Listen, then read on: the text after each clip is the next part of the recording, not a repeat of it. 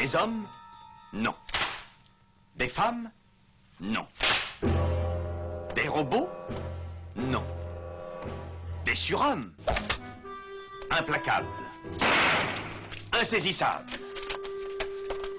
Invincibles. Insensibles. Aux ordres d'une super organisation criminelle.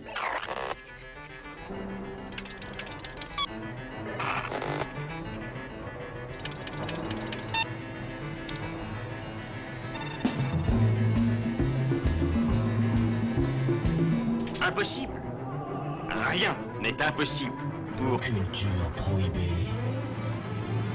Bienvenue pour ce nouvel épisode de Culture Prohibée. Culture Prohibée, c'est l'émission hebdomadaire de la culture planète du Ciboulot animée par l'équipe des films de la Gorgone.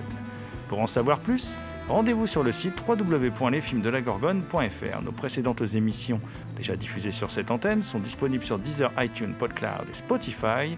Culture Prohibée, c'est aussi un profil Facebook et un blog, culture-prohibée.blogspot.com. Où on va maintenant? J'en sais rien, tu nous emmerdes. N'empêche que j'aimerais bien savoir où on va. Comme ça. Simple curiosité. Te fais pas de soucis, vieux. Dans la vie, tout s'arrange. T'as jamais de vraie raison de se biler. Pas nous faire un trou au cul, on en a déjà un. On va quand même pas rouler comme ça, droit devant, sans savoir où. Jusqu'à ce que le réservoir soit vide. Pourquoi pas? On est pas bien? Si. Paisible À la fraîche Décontracté du gland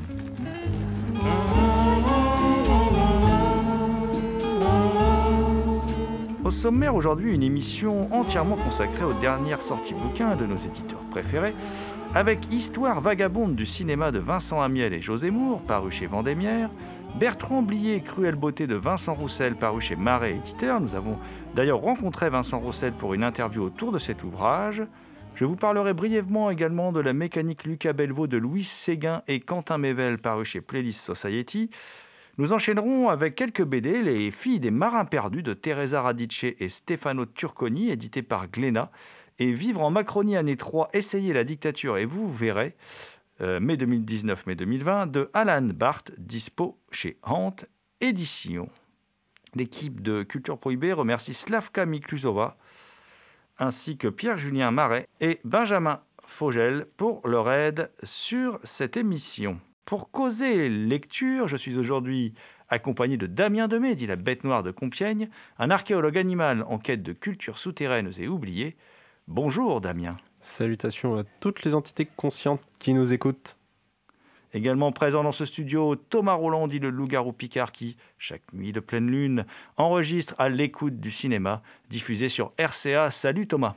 Salut GG, salut Damien, et bien évidemment salut à toutes les lectrices. Je vais débuter cette émission par une histoire vagabonde du cinéma, un ouvrage énorme. hein, euh, donc, voici le résumé, hein, le, résumé qui, qui, est euh, donc euh, lisible au dos euh, de couverture. Alors, du visage de Greta Garbo dans La Reine Christine en 1933 à celui défiguré de Jeff Goldblum dans La Mouche en 1986, des montagnes brutes filmées dans Visage d'enfant de Jacques Feder en 1925 aux forêts symboliques imaginées par Terrence Malick pour Le Nouveau Monde en 2005, des trucages cinématographiques utilisés, utilisés par Méliès dès 1896 aux technologies numériques à l'œuvre dans Gravity en 2013, chacune de ces images fortes, sensibles, témoigne de métamorphose, de réinvention, de basculement du cinéma à travers les âges par le prisme de ce qu'en ont fait réalisateurs, acteurs, techniciens ou théoriciens et chacune sert de point de départ à une exploration thématique et historique du 7e art, corps, décors, effets spéciaux, couleurs, montage, rire, larmes.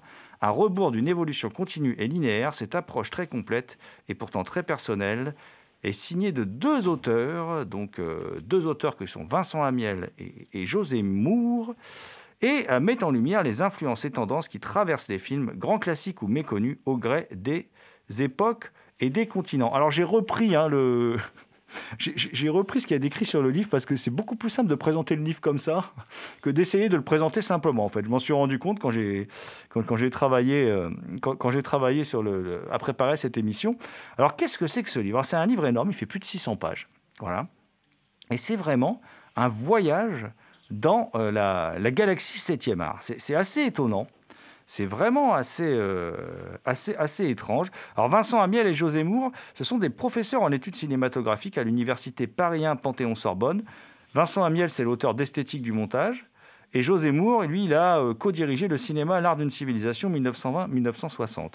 Alors, ce sont donc plutôt des universitaires. hein. Et euh, alors, déjà, il, il livre un, il livre, il livre un livre. Oui, voilà, c'est pas très beau. Il livre un livre plutôt agréable à lire, en fait, pas du tout écrit dans un style en poulet ou très universitaire. Voilà, donc ça, je, tiens tout de suite à, rassurer les, néophytes parce que c'est un livre qui va euh, plaire à tout le monde, que ce soit des néophytes ou des spécialistes. Alors, le livre contient quatre grands axes de lecture. Les images des hommes et du monde, forme et matériaux des images, création et fabrique des films, spectacle et émotion. Et à l'intérieur de tout ça, il y a diverses entrées. Ça peut être visage, paysage, couleur, récit, acteur, animation, rire, horreur, lutte, euh, théorie. Euh, il est rigolo d'ailleurs de voir que euh, les entrées horreur et lutte s'enchaînent. c'est assez cocasse. C'est un livre qui se lit par bribes, hein, qui se lit par bribes. Euh, ça tombe bien puisqu'il est énorme, puisqu'il fait plus de 600 pages, et qui se lit par bribes comme ça, par entrée. Euh, par quel biais avez-vous euh, envie de, découvrir le cinéma? Est-ce que c'est par le biais de la lutte? Est-ce que c'est par le biais du cinéma d'horreur? C'est assez, assez particulier. C'est un ouvrage vraiment singulier, et du coup, c'est un ouvrage sur lequel, sur lequel flotte un, un certain esprit de liberté, comme ça, assez, assez étonnant. Alors, évidemment.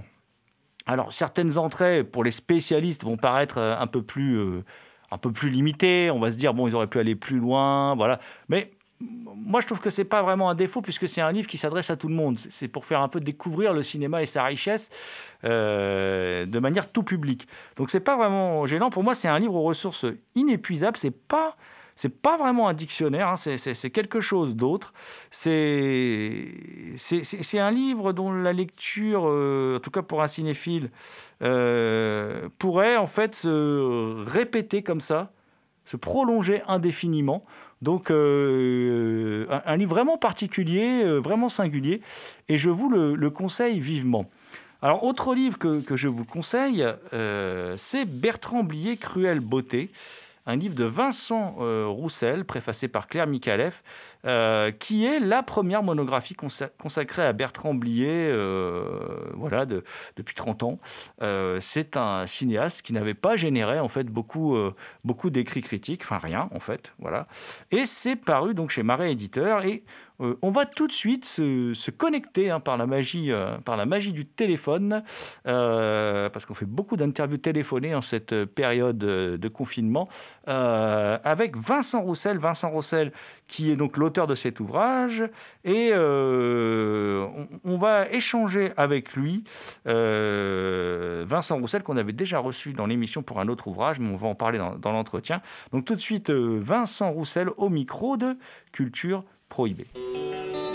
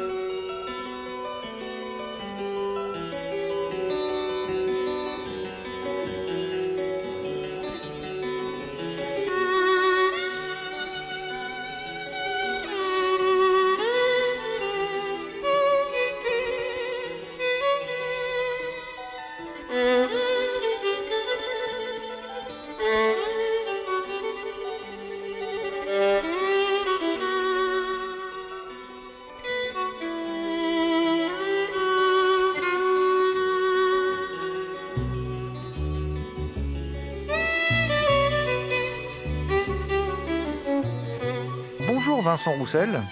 Bonjour. Alors, tu viens de signer euh, le livre Bertrand Blier, Cruelle beauté, qui est paru aux éditions euh, Marais Éditeur. Et nous t'avions reçu pour un ouvrage sur le mythique, euh, la mythique collection la, la Brigandine, qui était parue chez, chez Artuste. Comment on passe de la littérature érotique à une étude sur, euh, bah, sur Bertrand Blier, quoi? Alors, euh, bonne question. En fait, j'allais dire que c'est... Enfin, ma passion de base, c'est plus quand même le cinéma. hein. Donc moi, je viens plus de ça, du, cinéma, et c'est plus la brigandine qui était, euh, je vais pas dire un accident de parcours, parce que je suis très content de l'avoir fait, et euh, s'il fallait le faire, je le referais. Mais euh, c'est euh, surtout, enfin la brigandine finalement, j'y suis arrivé grâce au cinéma par les, critiques comme Jean-Pierre Bouixou et les, les gens comme ça qui s'intéressent à la série Z et tout. Et euh, j'ai constaté qu'ils travaillaient dans la brigandine, euh, qu'ils avaient travaillé pour la brigandine. Donc euh, Bertrand Blier, euh, c'était plus, voilà, c'est mes amours d'enfance, d'adolescence, j'allais dire, un cinéma cinéaste qui m'a très marqué. Euh, quand j'avais euh, 16-17 ans, quoi, et j'ai voulu euh, revenir un peu sur son œuvre parce que je trouvais qu'on n'en parlait plus beaucoup, en fait, qu'il est, il a, il a mo- moins, euh, enfin, c'est moins une référence qu'il a pu l'être comme dans les années 80, et euh, voilà, ça m'intéressait de revisiter son œuvre, en fait.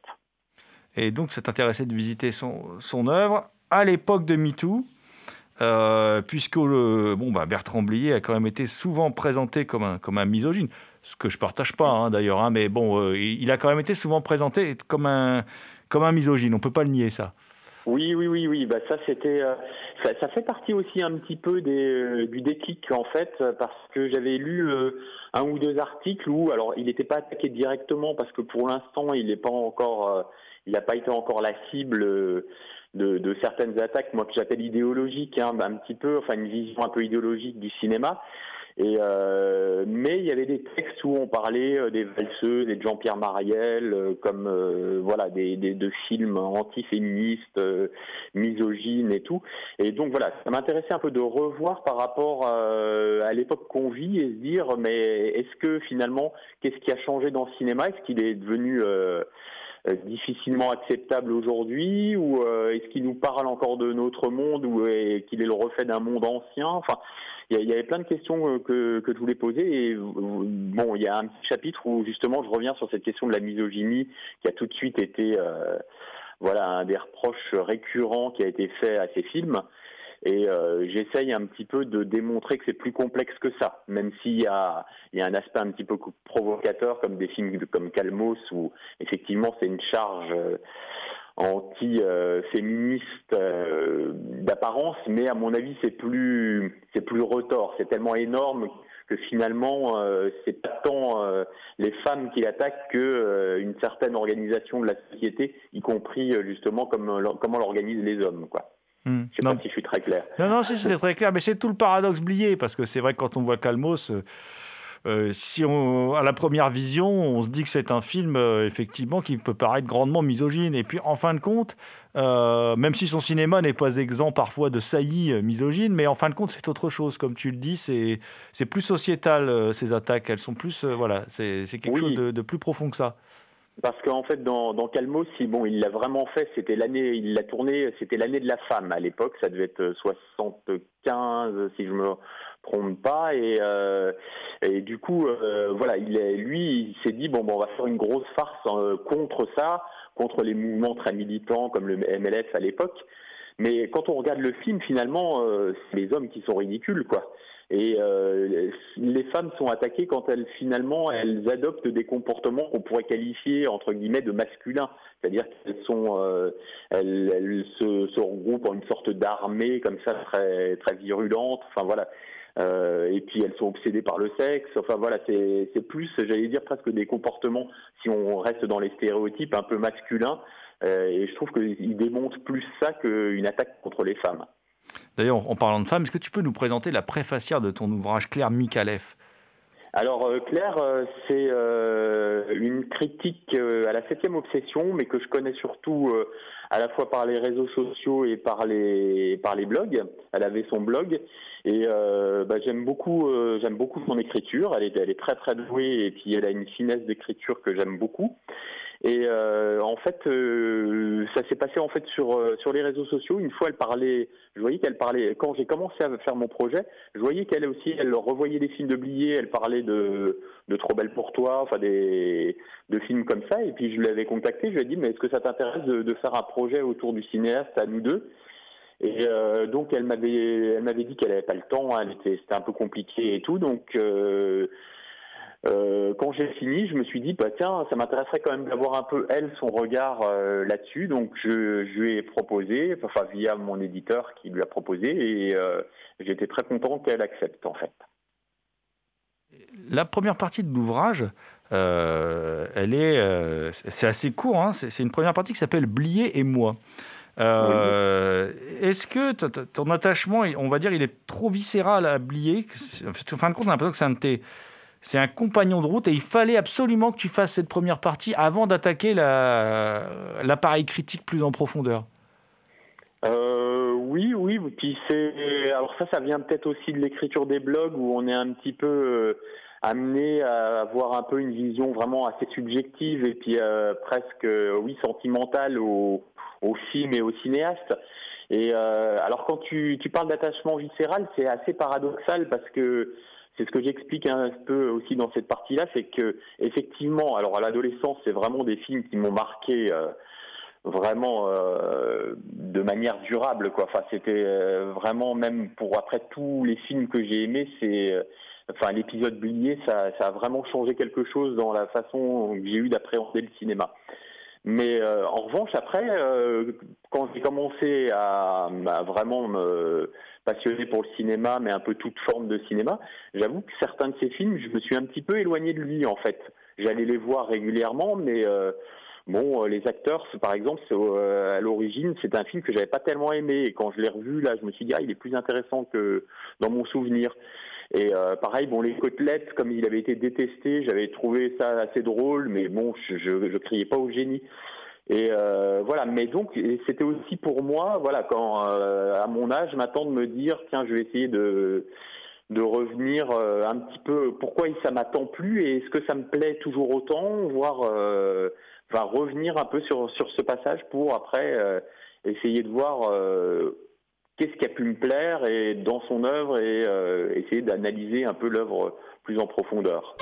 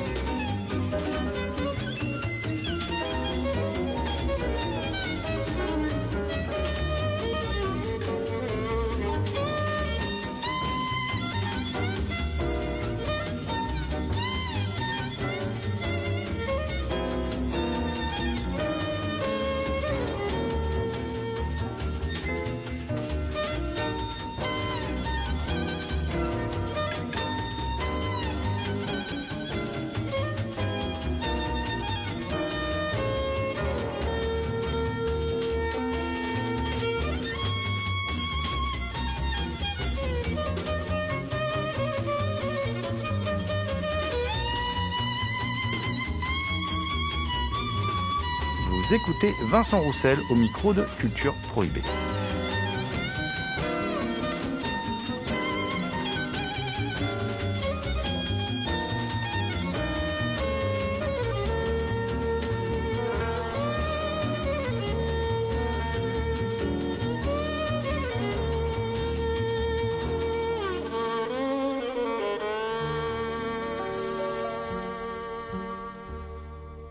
C'est vrai, je, le rappelle, hein, quand tu n'écris pas un livre comme Bertrand Blier, Cruelle Beauté, euh, tu animes, tu en parlais un peu à l'instant, un blog qui s'appelle le Journal Cinéma du Docteur Orloff. Donc je voulais, je voulais le préciser.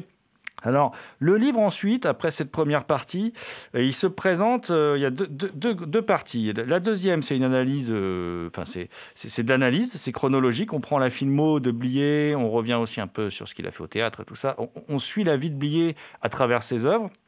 Et la dernière partie, c'est une euh, partie euh, thématique, analytique, les thèmes de l'œuvre de, de Blier. Euh, pourquoi ce choix? Après tout, tu aurais pu faire quelque chose de thématique, un, un livre complètement thématique, euh, en mettant une filmo très rapide à la fin, alors que là, tu te centres, tu te concentres plus sur la filmo. Ah oui, oui, oui. Alors, euh, alors là, je suis un petit peu embêté pour te répondre parce que je, me suis posé la question longtemps. Euh, J'avais envie de revoir les films un par un, donc euh, en fait, je me suis pas pas trop, enfin. Je vais pas dire que je me suis pas posé la question parce que ça le fait un petit peu brouillon aussi. Je me suis, là, me suis beaucoup posé. À un moment, j'ai même comment, j'avais prévu d'abord de commencer par la partie thématique et puis d'analyser les films. Mais euh, donc, euh, en fait, je, je voulais vraiment les revoir tous, donc euh, et puis vraiment avoir une, une nouvelle impression neuve. Donc, au fur et à mesure que je les voyais, j'écrivais des choses. Enfin, donc j'ai écrit, j'ai essayé de faire les analyses, j'ai fait vraiment comme ça chronologiquement.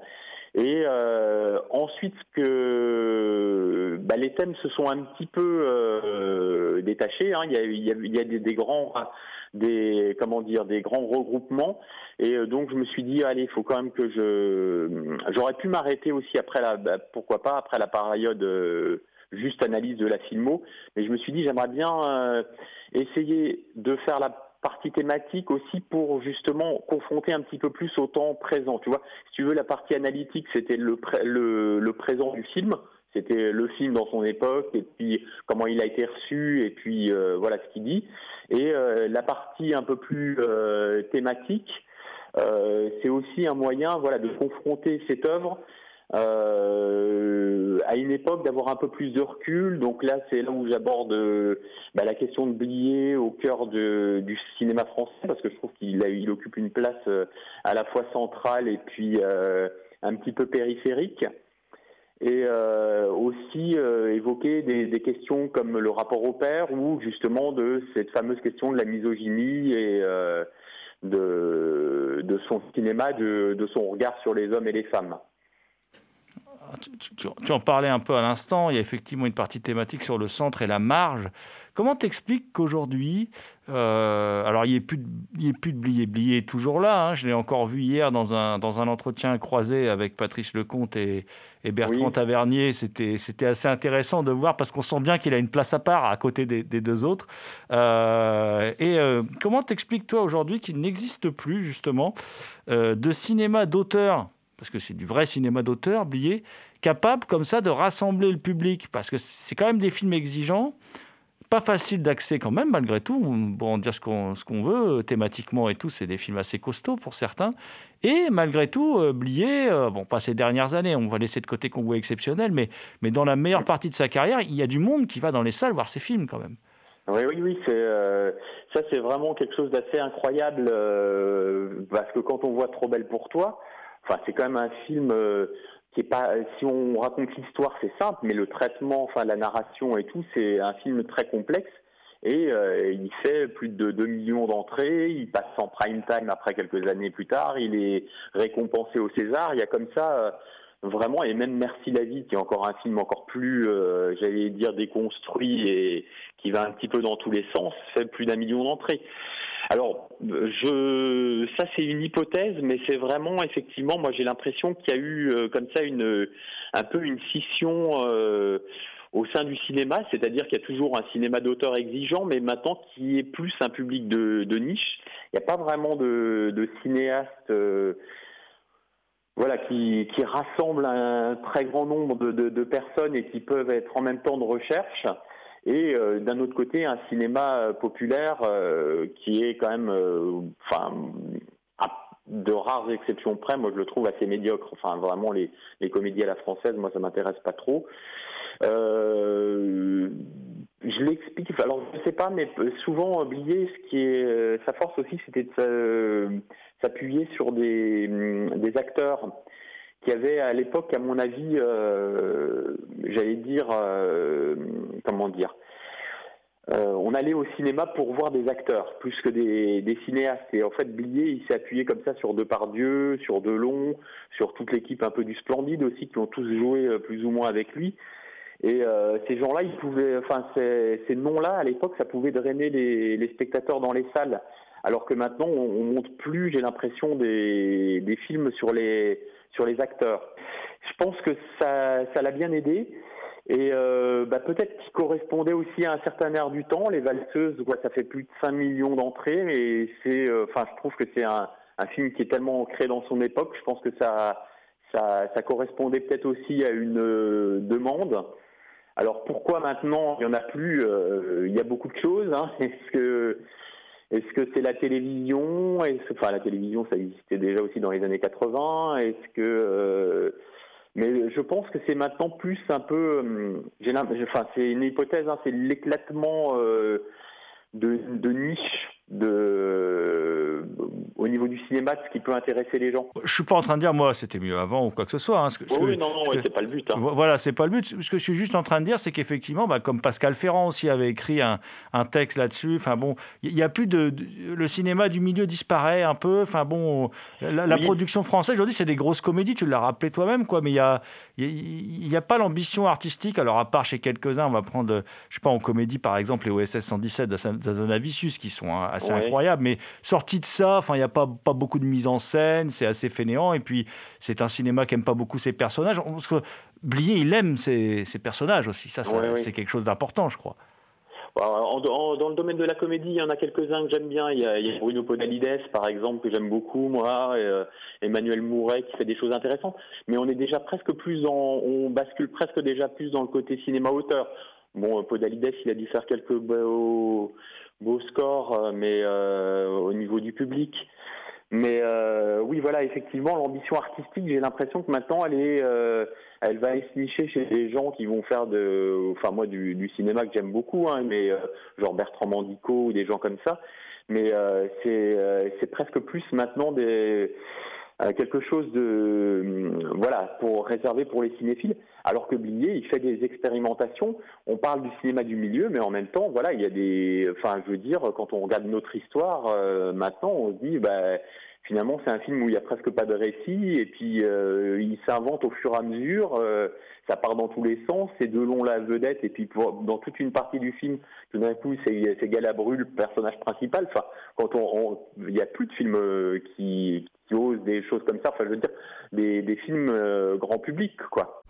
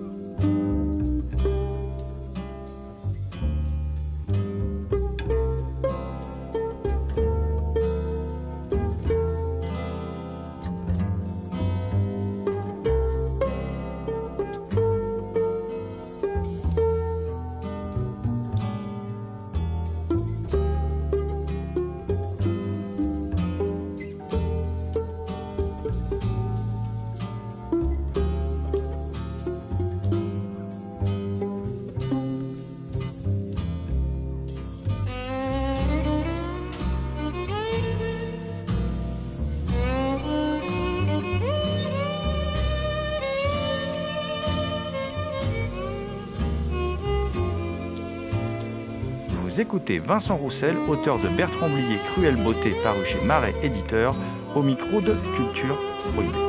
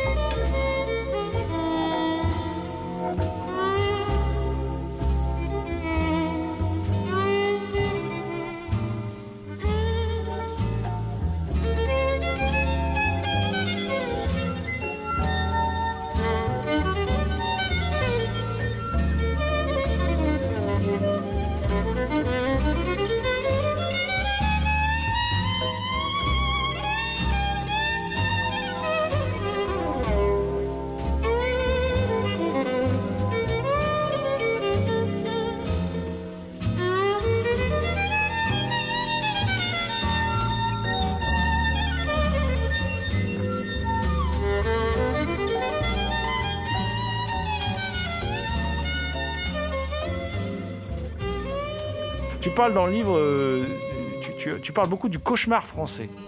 Voilà. Ah oui, alors ça c'est euh, l'expression n'est même pas de moi, donc je vais la redonner euh, à son auteur, mais ça m'a bien inspiré. Effectivement, c'était Pascal Bonitzer qui avait parlé de ça dans, dans les cahiers du cinéma. En fait, il définissait ça, il parlait du, cauchemar français. pour lui, c'était à propos de notre histoire, justement.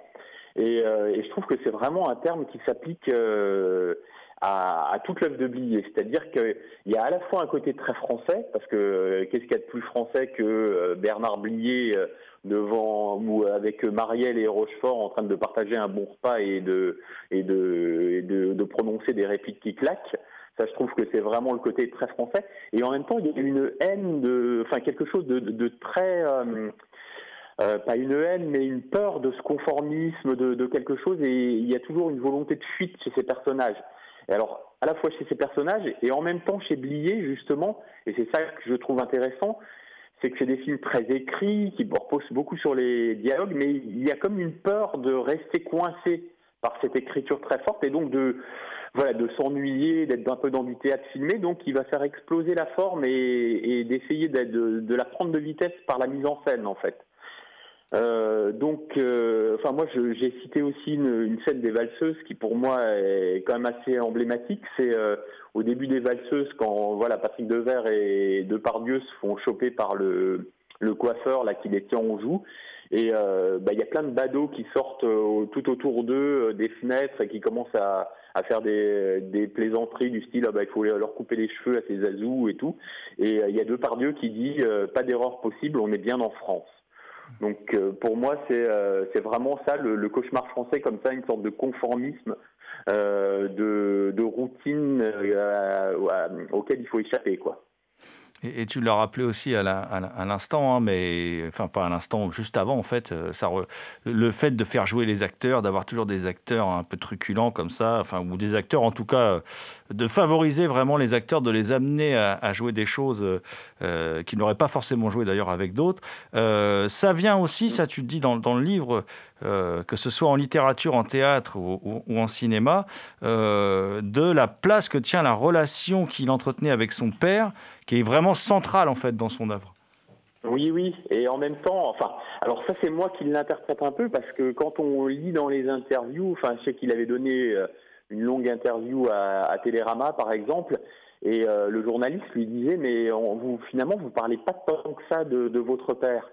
Et euh, c'est vrai que lui n'en parle pas trop, et en même temps, on sent dans toute son œuvre, il y a, un rapport au père qui est, est très paradoxal, à la fois adoré, et puis en même temps, il le dit lui-même, il y a des, des zones un peu sombres. Et alors moi, pareil, il me semble que dans toute la première partie de son œuvre, euh, ces personnages en fait sont justement des, des petits garçons qui ont qui, qui ne savent pas devenir pères. C'est un petit peu le sujet, par exemple, de de notre histoire, euh, non pas de notre histoire, pardon, de préparer vos mouchoirs, où euh, bah, Depardieu n'arrive pas, enfin Carole Laure qui est avec Depardieu n'arrive pas à avoir d'enfants. Et il y a, toujours comme ça, et ils sont plus, c'est plus des, des petits garçons qui font les matamores, mais qui vont rechercher un peu une présence maternelle très forte. Et à partir du moment où Bernard Blier disparaît, c'est-à-dire en 89, je trouve que tout d'un coup, on voit des personnages de père qui réapparaissent dans l'œuvre de Blier.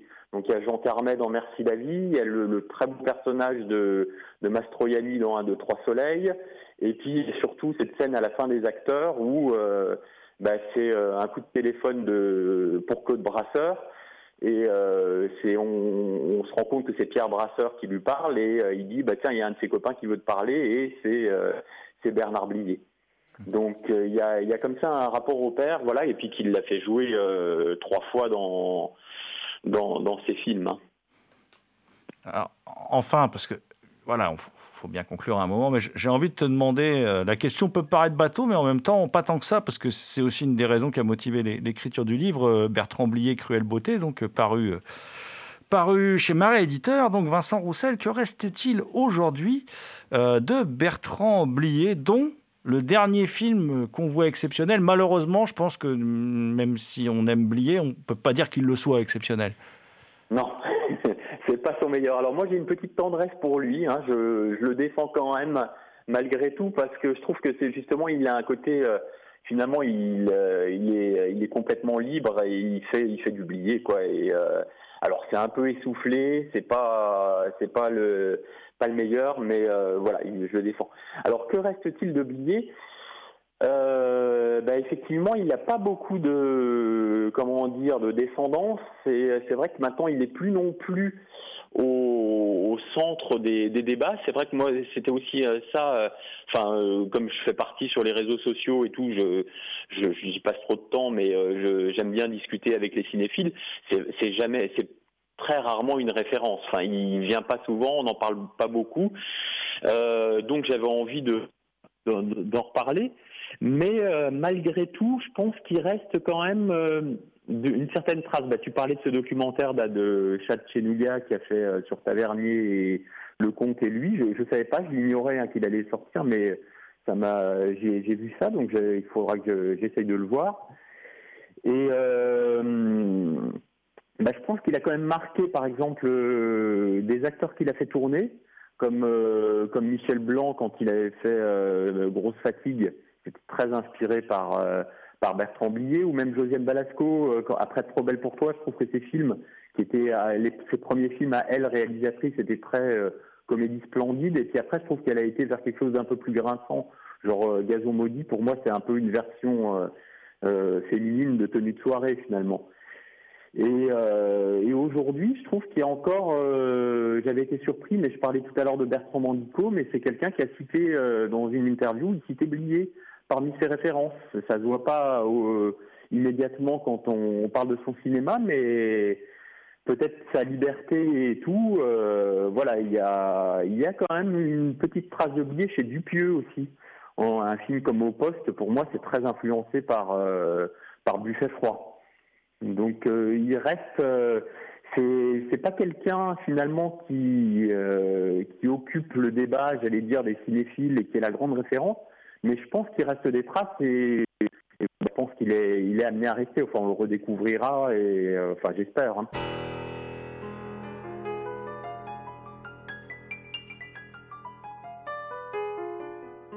First I was afraid, I was petrified. Kept thinking I could never leave without you by my side. But then I spent so many nights thinking how you did me wrong. And I grew strong. And I learned how to get along and saw your back from outer space. I just walked in to find you here with that sad look upon your face. I should have changed that stupid look. I should have made you leave your keys. If I had none for just one second, you'd be back to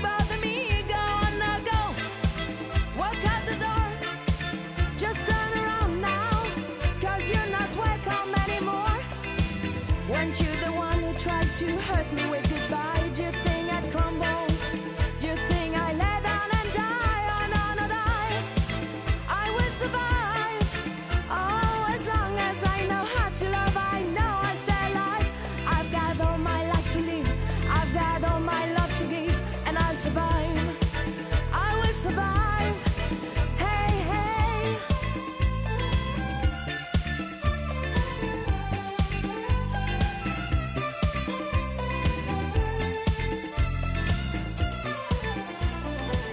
écoutez Culture Prohibée spéciale sortie bouquin. Après ces, échanges éclairants donc avec euh, Vincent Roussel, l'auteur de Bertrand Blier, Cruelle Beauté, paru chez Marais Éditeur, euh, je voulais, avant de passer la parole, à mes camarades, euh, vous faire juste vous signaler la parution d'un ouvrage dans la collection Phase B qui s'appelle La mécanique Lucas Belvaux. C'est un ouvrage de Louis Séguin et Quentin Mével. moi, j'adore Lucas Belvaux pour plein de raisons sa manière qu'il a de s'emparer du cinéma de genre, mais aussi euh, bah, par rapport à ses opinions politiques, à ce qu'il euh, qu'il déploie dans, ses films, à ce qu'il raconte euh, des classes sociales, de la lutte des classes et tout. Mais moi, j'aime beaucoup qu'il le fasse à travers le prisme du, du cinéma de genre. par exemple, je pourrais être fan de Guédiguian, je ne le suis pas, parce que je ne suis pas du tout fan de sa mise en scène. Voilà. Mais Lucas Belvaux, il y a un truc, quoi. Il y a un truc, moi j'aime bien. C'est un cinéaste à la filmographie inégale, mais qui a fait des films assez extraordinaires. Sa trilogie Un couple épatant cavale après la vie, euh, assez génial. Euh, son, film sur le, Front National aussi, enfin le Rassemblement National, euh, chez nous, voilà. Enfin, tous ces films-là, enfin, voilà, me passionne. Alors, je, viens de recevoir l'ouvrage. euh, au moment où je vous parle, je n'en ai lu que la moitié. Les entretiens sont passionnants. Euh, On en reparlera dans l'émission euh, ultérieurement. Mais comme on a accumulé pas mal de retard à cause ben, du contexte sanitaire, je voulais quand même le signaler parce que là j'en ai lu la moitié, mais c'est passionnant. Et puis comme d'habitude, comme tous les ouvrages parus chez Playlist Society, c'est un ouvrage qui ne coûte même pas 10 euros, il vaut 8 euros. Donc voilà, donc si vous avez envie de vous faire plaisir euh, et de lire des, passionnants entretiens avec un cinéaste qui le mérite, donc Lucas Belvaux, euh, je vous conseille de vous procurer cet ouvrage, La mécanique, Lucas Belvaux de Louis Séguin et Quentin Mével, paru chez Playlist Society. Alors on va quitter euh, les livres avec que des choses écrites et on va aller aussi vers les livres avec aussi des belles images. Et je vais parler bien sûr de, de bande dessinée. Alors euh, bah, je vais passer la, parole euh, à mon ami Damien pour qu'il nous parle de Vivre en Macronie, année 3, essayer la dictature et vous verrez mai 2019, mai 2020, qui a gagné la palme, la du titre le plus court en matière de BD pour cette année, cette année 2020, euh, qui est une bande dessinée de Alan Barth et qui est disponible chez Ant Édition. Alan Barth est un caricaturiste euh, qui est très prolifique sur Internet et qui est mon caricaturiste préféré. C'est un recueil qui euh, récupère un an de dessins euh, politiques, pas tous les dessins qu'il a fait, mais ceux qu'il a considérés comme les plus pertinents à mettre. Et c'est son troisième volume, vu que c'est depuis trois ans qu'il publie cet tome lié justement à l'élection de Macron, d'où le titre Vivre en Macronie. Donc c'est le troisième volume après deux premiers qui, euh, récupérait euh, les précédents dessins. Et ce qui est intéressant justement avec ça, c'est qu'on a des caricatures faites sur un an, ce qui nous permet de voir une certaine évolution. Quand il y en a une, et ce qui est intéressant, c'est qu'il n'y en a pas vraiment le cas. C'est-à-dire que son tome commence avec euh, les caricatures de la grève contre les retraites, les hôpitaux qui demandent plus euh, de moyens parce qu'ils sont un peu dans la mouise, et l'éducation qui fait de même. Et aujourd'hui, si on rajoute et les violences policières, et aujourd'hui, si on et finalement le bouquin se termine avec les hôpitaux qui demandent plus de moyens à cause de la situation sanitaire, les écoles qui sont un peu désespérées par la situation sanitaire, et les policiers et violences policières qui ont toujours présence dans le, contexte actuel. Et c'est un peu, euh, c'est du coup un peu triste euh, finalement de quand on termine l'ouvrage, on se dit qu'il y a un an qui s'est passé et qu'on est toujours dans la même actualité. C'est un peu, euh, c'est un peu décevant. Mais je vous rassure, les dessins sont toujours euh, toujours pertinents, assez drôles, et ça nous permet aussi de nous remettre en avant des éléments qu'on a pu oublier avec le temps, comme l'affaire Rugiste et Léomar, dont il a fait beaucoup de caricatures qui sont très drôles. Alors c'est une, aussi une BD que j'ai eue euh, grâce à une participation au crowdfunding qui est ma première, ce qui fait qu'elle sera un peu plus dure à trouver en librairie, euh, pas seulement à cause du confinement, mais parce que le crowdfunding propose aussi des packs librairies, ce qui fait que certaines librairies les ont achetés et d'autres non. Donc je vous conseille d'aller voir d'abord chez votre libraire, voir s'ils n'ont pas un des ouvrages. Sinon, c'est toujours disponible sur le site de Hante Édition qui a ce système de faire des BD et aussi de planter des arbres. Eh bien oui, parfois la situation politique euh, peut donner le cafard, mon cher Damien, euh, et un bon caricaturiste très drôle peut des fois aussi donner le, le cafard, euh, car si l'histoire ne se répète jamais, elle a tendance à bégayer. Voilà. Euh, alors, je vais me tourner vers Thomas. Thomas, lui, qui, qui est venu avec une bande dessinée parue chez, chez Glénat, Les filles des marins perdus, donc de Teresa Radice et Stefano Turconi. Je vais vous parler de, ces gens qui sont dans le collimateur du gouvernement. Je vais vous parler de filles de joie, de femmes de mauvaise vie. Bref, je vais vous parler de travailleuses du sexe à travers cette bande dessinée, Les filles des marins perdus, qui est donc écrite par euh, euh, Teresa Radice et mise en image par Stefano Turconi. Elle est parue dans la collection 13 étranges. 13 comme le chiffre, euh, le nombre 13. Euh, donc 13 étranges euh, dans, aux éditions Glénat. Alors en fait, il s'agit, euh, il s'agit d'un spin-off hein, ces fameuses filles des marins perdus, euh, d'un spin-off d'une bande dessinée qui était parue en 2016, toujours chez Glénat, qui s'appelait Le port des marins perdus, et dans, lequel, dans laquelle, dans cette BD, dans cette BD on faisait déjà- déjà connaissance de, de ces femmes de mauvaise vie. Et donc là, cette fois, euh, les deux auteurs ont décidé de leur, de leur accorder une, BD entièrement consacrée à, ces femmes. À la lecture de la bande dessinée, on devine que c'est un, premier tome, parce qu'il y a des sous-intrigues qui, qui, commencent et puis qui ne sont pas explorées, il y a des nouveaux personnages qui entrent. Et là, on s'attache surtout à deux personnages. Donc chaque chapitre, il y a deux chapitres. Chaque chapitre s'attache à un personnage. Donc il y a d'abord June et, a ensuite Lizzie. Alors June, c'est une jeune femme qui s'attache à, un, un, Maori, un Maori qui s'est retrouvé perdu dans, dans, ce port de Plymouth. Hein. On est à Plymouth en Angleterre en 1800, dans les années 1800 quelque chose. Donc ce Maori est perdu, il a perdu un bras dans, dans, dans son voyage et il est grand, costaud et puis bah, il protège ces jeunes femmes et finalement ces jeunes femmes décident de l'engager comme, comme videur en gros. Hein, voilà. Et il fout des baffes à ceux qui maltraitent les, les, jeunes femmes, il les fout dehors, il empêche les, les, mineurs d'entrer, hein, ceux qui veulent regarder par la fenêtre et qui parfois essayent d'entrer. Donc euh, on assiste à l'histoire d'amour naissante entre, euh, entre June et ce euh, grand Maori costaud, euh, maladroit mais très sympathique.